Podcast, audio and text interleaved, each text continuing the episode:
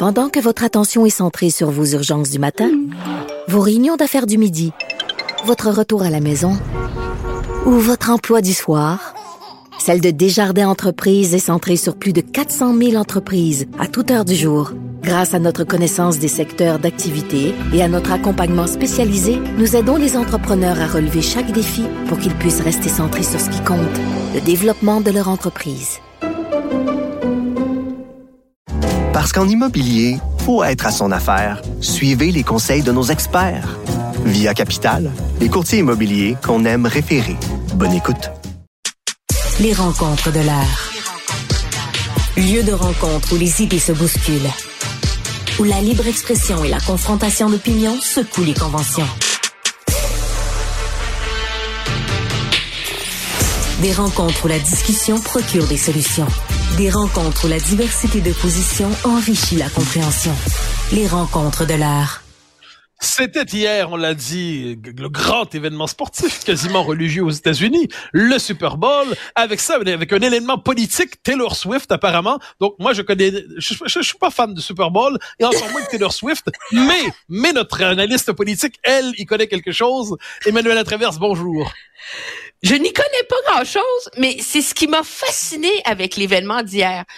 Faut que je t'explique, je n'avais aucune intention d'écouter le Super Bowl. Taylor Swift, ça m'intéresse pas particulièrement et ça intéresse pas mon ado non plus. Alors, j'étais peinarde. Libéré, délivré. J'étais libérée du Super Bowl. Mais bien sûr, faut voir le spectacle de la mi-temps, etc. Et là, ben, il nous montre Taylor Swift euh, qui attend euh, et qui prie pour la victoire de son homme. Alors là, on s'est totalement fait embarquer dans la fin de la partie et j'ai compris pourquoi Taylor Swift a amené 300 millions de dollars en revenus supplémentaires à la LNH. Et pourquoi? À la LNH ou euh... non, à la NFL. Tu connais mon. alors voilà, ça, ça, illustre ma profonde compréhension du sport. C'est que le football est un sport très simple à expliquer, dans lequel il y a énormément de suspense et dans lequel, objectivement, dès qu'il se passe quelque chose, il y a une reprise au ralenti. Alors, Contrairement aux autres sports où quand il se passe quelque chose, tu l'as pas vu parce que tu sais pas regarder et puis tu connais rien. Au football, en 10 minutes, tu as appris à suivre une partie. Alors, si toutes les petites filles qui aiment le super, qui aiment Taylor Swift aux États-Unis veulent la voir à l'écran 25 secondes, qu'est-ce qu'elles font aux États-Unis? Elles regardent la partie de football avec papa. Puis qu'est-ce qu'il fait, papa? Mais il peut expliquer la partie de football à petite, qui tout d'un coup trouve ça le fun et est complètement accro au football. Alors, c'est un, c'est comme, c'est le mariage de la pop culture avec la pédagogie du sport mis ensemble. Et donc, c'est ah, absolument merveilleux arrivons à l'essentiel un instant avant de, de, toucher le deuxième aspect de la chronique, la politique. Hein, parce que le, sport c'est bien, Taylor Swift c'est presque, c'est peut-être bien, mais la politique c'est encore mieux. Alors on dit que le Taylor Swift avait la capacité, aurait la capacité d'être un acteur électoral qui compte euh, à l'horizon de la présidentielle. C'est-à-dire elle pourrait convaincre des gens, suffisamment de gens, de voter pour les, à tout le moins, sinon pour Joe Biden, à tout le moins contre Donald Trump. Elle pèse vraiment politiquement? Elle pèse, je crois pas qu'elle pèse politiquement, elle pèse dans la psyché collective euh, d'une grande partie euh, de l'électorat américain parce que, écoute, Mathieu, quand elle se déplace dans une ville pour un concert, elle a un impact sur le PIB de la ville. Je veux dire, c'est, ça dépasse l'entendement son influence. Et ce qui, ce qui lui donne autant de pouvoir, c'est qu'elle n'a jamais été particulièrement militante. Tu sais, c'est pas euh, c'est pas comme euh, comme d'autres vedettes, euh, tu sais genre les vedettes de Hollywood là, qui sont drapées dans la Susan Sarandon la démocrate, Tim Robbins le démocrate. tout ce qui est républicain. Tom Selleck le républicain. alors John elle, Voight et Tom Selleck les républicains. Ben oui. Et aussi, elle a commenté, elle était plus country, euh, maintenant elle est plus pop. Alors, elle, elle, elle couvre l'ensemble des schèmes, si on veut, et des, des, des classes euh, sociales, géopolitiques américaines. Et objectivement, elle a beaucoup de pouvoir parce qu'elle s'en est si peu mêlée. Et donc, on ne peut pas la caricaturer comme ah c'est de la gauche caviar comme toutes les vedettes d'Hollywood avec leur wokisme mm puis leur foot. Tu peux pas dire ça de Taylor Swift. Le seul enjeu sur lequel elle s'est fortement mobilisée, c'est la question de l'avortement et pas d'un point de vue euh, tant euh, féministo euh, idéologique qu'on qu'on reconnaît davantage au mouvement progressif pro-choix, mais du point de vue de l'impact réel que ça aurait sur la santé des jeunes femmes pauvres, défavorisées aux États-Unis, dans les États comme celui d'où elle vient. Alors, c'est ce qui fait que tu sais, quand tu utilises pas une arme souvent, ben cette arme-là gagne en pouvoir. Et, euh, et c'est ce qui fait que qu'elle aurait beaucoup de pouvoir, mais en même temps, moi je pense pas qu'elle va embarquer tant que ça. Je pense qu'elle a plus de pouvoir en se retenant que en devenant une, une, une actrice active, si on veut, euh, de la scène politique. Alors, une dernière question sur ça avant de dire du mal de l'État fédéral euh, canadien. Euh, Taylor Swift, néanmoins, bon, c'est une figure, il y en a d'autres, mais en dernière instance, est-ce qu'on surestime pas l'importance politique de ces figures euh, médiatiques qui qui sont tout à fait légitimes dans leur droit d'intervenir, mais en dernière instance, les électeurs prennent pas leur consigne de vote chez une, chanteuse. Non, moi je pense pas que les électeurs prennent leur consigne de vote chez une chanteuse, mais c'est le même effet qu'il y a plein de, de, jeunes filles, de femmes, euh, de Swifties comme on les a qui tout d'un coup sont intéressés au football, à quel point que, écoute, dans le Super Bowl hier, il y avait des pubs de Dove sur euh, le, le, girl power, puis le courage de se dépasser, puis d'aller au bout de ses rêves, puis, puis c'était dirigé exclusivement à des adolescentes. Alors, de la même façon qu'elle peut avoir ce, ce pouvoir-là sur le monde du sport, ça fait pas que toutes les petites filles qui ont regardé le football vont se mettre à adorer le football, mais il y en a une partie qui regarde le football que papa écoute depuis des années vaché sur son sofa le dimanche après-midi d'une manière différente. Alors, est-ce que son intervention sur certains enjeux précis n'incite pas des gens à voter, mais les incite à réfléchir et à se mobiliser? Et c'est là-dessus qu'elle a été très habile. Elle s'est pas prononcée pour Joe Biden, pour ceci, pour cela, mais davantage pour le droit à l'avortement. Et donc, c'est en regard d'une cause précise et juste ça, ben, ça peut avoir un impact énorme. Puis je pense que la preuve qu'elle a un impact énorme, c'est la peur farouche qu'elle éveille chez euh, une partie de la base républicaine, chez tous les la frange conspire, euh, alors que l'internet regorge de faux engagements électoraux de elle, euh, de sorties dithyrambiques. Et là, je t'épargne les conspirations complètement débiles là, autour du fait qu'elle serait pas vraiment en amour avec son amoureux qui joue au football, puis que tout ça c'était organisé avec les gars des vues pour faire faire de l'argent. Je veux dire, on vous n'a même pas besoin d'aller là. C'est que quand quelqu'un de respecté s'engage dans une cause, ben ça incite certains à se mobiliser en faveur de cette cause-là, sans qu'elle ait à dire aux gens de voter républicain ou euh, démocrate ou Biden ou un tel. OK. Alors, basculons en politique maintenant. Je, je, m'intéresserai au Super Bowl la prochaine fois, l'an prochain, et à Taylor Swift la prochaine fois dans une autre vie. Le Super Bowl, là, mais... faut que tu regardes la partie avec quelqu'un qui connaît ça. Ça prend 10 minutes de comprendre. J'ai essayé, ça va toujours ennuyer. Mais, mais, mais, mais, mais, mais, mais, ce qui me plaît dans la vie, c'est dire du mal de l'État fédéral canadien. Or, or, euh, ben oui, ben, mais là, tu vas y participer toi aussi. Arrive Cam, un programme qui devait coûter très, très peu et qui a coûté très, très cher. Oui, c'est absolument, je veux dire, ça fait longtemps que je suis à Ottawa, des scandales de mésappropriation de fonds publics, j'en ai vu, mais de cette ampleur-là, jamais. Et de l'espèce de de règlement de compte vitriolique que ça a occasionné, c'est ça qui est encore plus surprenant. Alors, Arif Khan, rappelons-nous, on était dans la, pandémie, il fallait avoir nos preuves de vaccin, les papiers, blabla.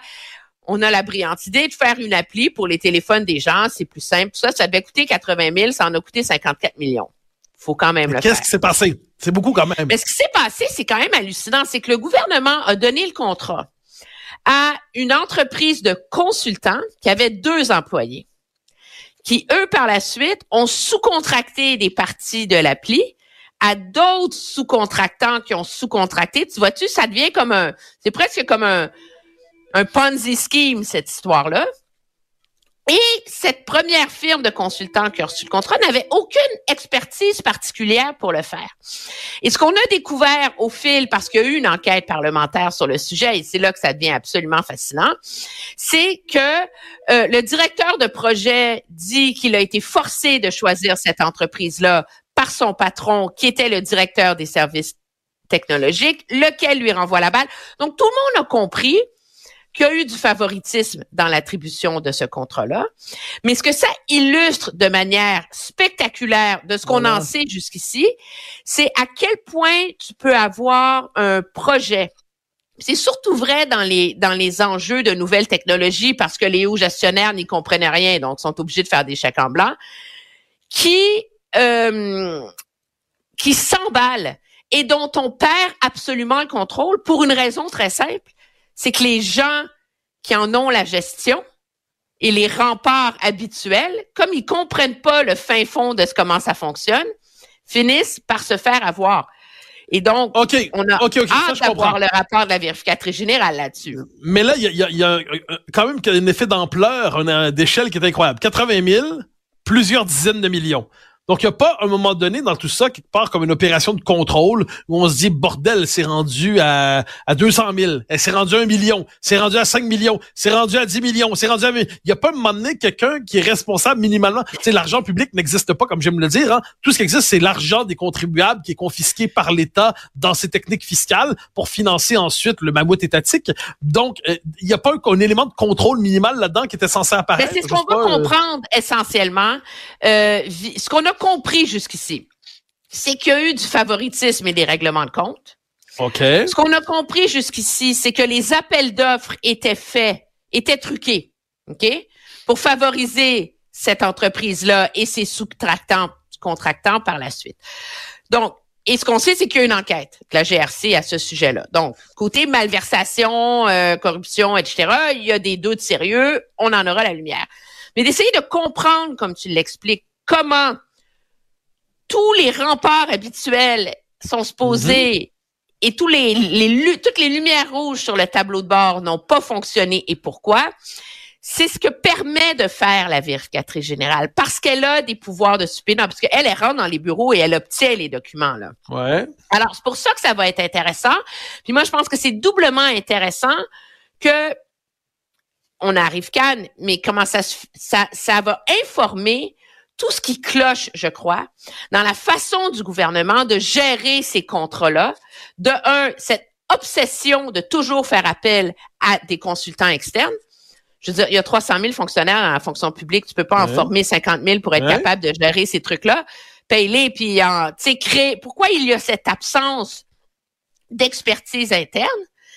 Et si on comprend ce qui a basculé dans Arifcan, où on est passé de 80 à 54 millions, 80 000 à 54 millions, ben, est-ce qu'il y a des, des mécanismes là-dedans qui permettent d'expliquer pourquoi on a les problèmes qu'on a eu avec Phoenix, par exemple? Pourquoi tous les grands projets? Parce que il y a une ligne directrice là-dedans, là. C'est la perte de contrôle absolue. Ben, justement, je te soumets une hypothèse. C'est-à-dire qu'à partir d'un certain seuil de développement, l'État n'a d'autre logique que sa propre croissance. Donc, au-delà du fait qu'il peut rendre des services correctement ou non, l'administration ne cesse de trouver des raisons pour s'étendre, pour justifier son expansion et ne répond plus à des critères extérieurs de, validité, de rationalité. Tout, elle a sa propre logique, c'est le mammouth doit croître. Est-ce qu'il n'y a pas un peu quelque chose là-dedans, une forme d'obésité bureaucratique incontrôlable et morbide? Ben, dans les faits, il y en a une, mais je suis pas certaine que la cause c'est le cette force d'inertie qui amène à la croissance absolue. Euh, ce qu'on voit jusqu'ici, c'est euh, une culture interne de un qui a été mise en place depuis l'arrivée du gouvernement Trudeau, à l'effet que l'argent n'a plus de valeur. Donc, il y a plus de discipline dans la façon dont on gère ces projets-là et où, comme la fin justifie toujours les moyens, mais on peut toujours avoir un prétexte pour dépenser davantage. Mais je crois que le fond du problème là-dedans, puis l'idée vient pas de moi, c'est euh, Donald Savoie que tu connais, mais qui est quand même un, un, politicologue euh, en Atlantique, mais qui est un des grands politicologues qui comprend de l'intérieur les forces et la machine de l'État fédéral. Il lui fait valoir que ce que toutes ces affaires-là révèlent, c'est qu'on est dans un monde où il y a une telle désintérêt à comprendre comment fonctionnent ces enjeux de technologie, d'informatique, de système au sein du haut appareil de l'État, qu'il ne peut pas y avoir de contrôle. Je veux dire, toi et moi, on travaille dans l'industrie euh, des, médias. Personne s'imagine que Pierre-Carl euh, est capable de faire fonctionner une régie télé, OK? Mais il comprend ce que ça implique d'avoir des régies automatisées. Les gens qui travaillent sous lui, eux, maîtrisent les codes et les mécanismes, ce qui fait en sorte qu'on est capable de contrôler la mise en œuvre de ces grands bouleversements technologiques. Parce que le fond de la question que ça soulève, ces histoires-là, c'est quoi? Comment ça se fait que dans toutes les entreprises de la planète, on fait des transformations technologiques hallucinantes, OK? Et on, les plus grandes entreprises de la planète font pas faillite, euh, continuent à faire des profits. Euh, des fois, ils dépensent plus, des fois, ça rentre dans le budget, mais il n'y a jamais cette débandade d'incompétence et de et, et, et, et de laisser aller absolu qu'on voit dans le secteur public. Et ça, alors quand on n'est pas capable de répondre à cette question-là, ben on est pris avec les mêmes problèmes. Alors que si l'État était géré comme une entreprise, Dieu sait que j'en fais pas un principe, mais il ferait faillite depuis très, très, très longtemps. Cher Emmanuel, on se retrouve demain pour poursuivre ce décryptage de l'actualité. Bien sûr. Bye bye. À demain. Chers amis, c'était un plaisir de vous parler et nous nous retrouvons demain pour poursuivre notre décryptage de l'actualité. À demain.